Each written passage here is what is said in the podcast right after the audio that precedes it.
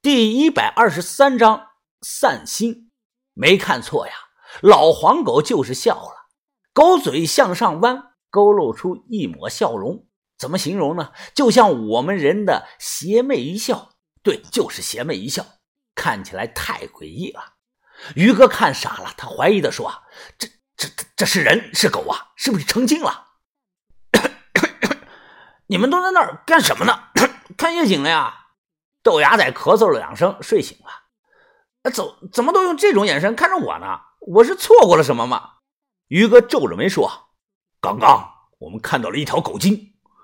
狗狗狗精哪儿呢？”豆芽仔光着脚跑了过来，把小轩挤到了一边，自己探头向外看。哎，狗精在哪儿呢？真的假的呀？豆芽仔明显不相信，他还以为我们在逗他乐子呢。嘎嘎嘎嘎嘎，没料到。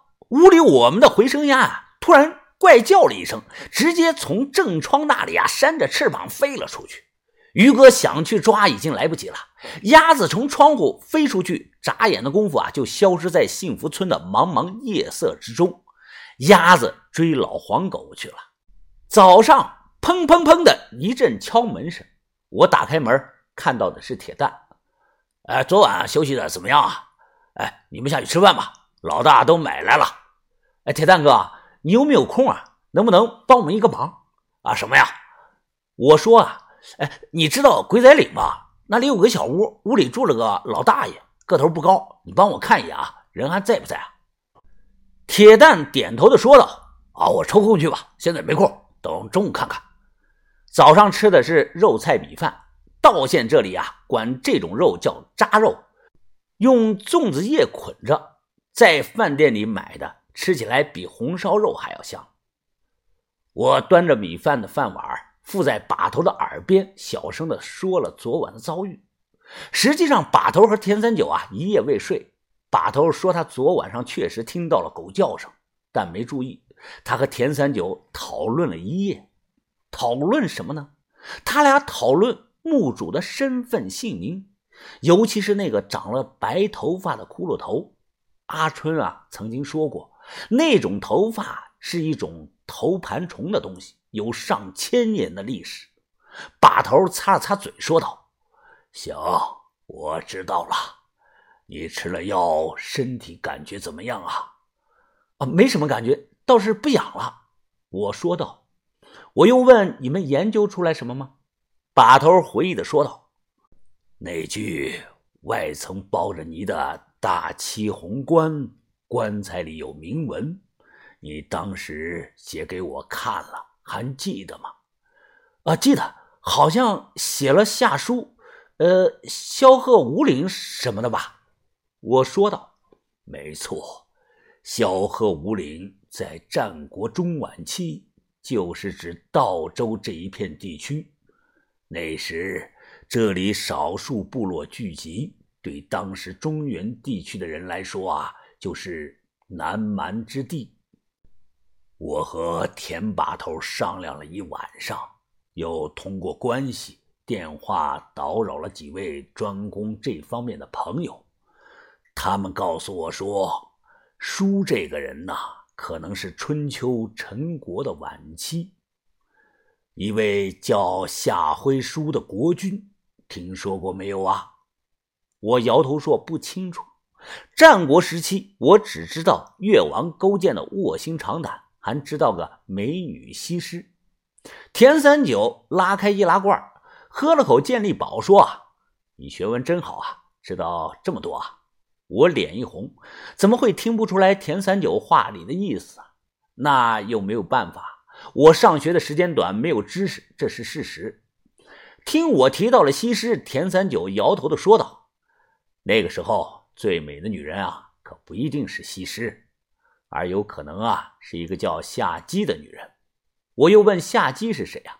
把头想想说：“夏姬是夏威书生母。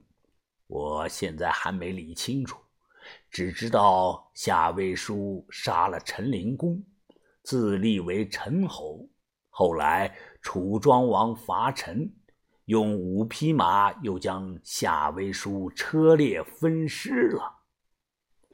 我皱着眉说道：“怪不得墙洞上的石棺里只找着一个人的头骨，其他骨头都没有啊！原来是因为车裂死的。把头摇了摇头，说道：“陈国能查到的资料太少了，谁把夏威书葬在石棺里？是不是夏威书本人从周口把陈胡公的墓迁到了道县？这些历史谜团不是短时间内能搞清楚的。先不说这些了，为了避免夜长梦多。”我们啊，把那个随身印留下，其他的所有东西都卖掉换成钱，然后赶快分钱。有买家了，这么快啊！我惊讶的说道。哈哈，把头笑了笑，只要消息传出去，从我王显生手里出来的好东西都是抢着要的，不存在没人要。谁呀？钱老板，刘元宁还是把头摇了摇头。钱老板装子不对口，他虽然有钱，但只喜欢收藏佛教类的东西。他对青铜器、高古玉不怎么感冒，不喜欢，自然就出不了什么高价。我们要卖高价。至于刘远宁，我从彭柳那里打听到啊，他最近收了野路子的一批货，手里的钱还没有倒腾开，也不合适。把头敲了敲桌子，一脸认真的继续的说道：“我是这么想的，这批货里啊有田兄弟的股份，我推荐一个人，田兄弟呢推荐一个人，让这两个人去争，最后。”谁给的价高，咱们就卖给谁。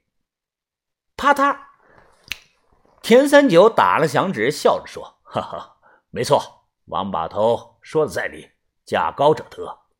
我手下一帮兄弟也在等着分钱。”把头说了他想找的买家，之前打过交道，就是香港那位李姓富豪，不是戴眼镜的那位啊，不是一个人，都是姓李而已。我至今还记得他家里挂的那幅黄公望的巨型雪景图，现在是价值连城。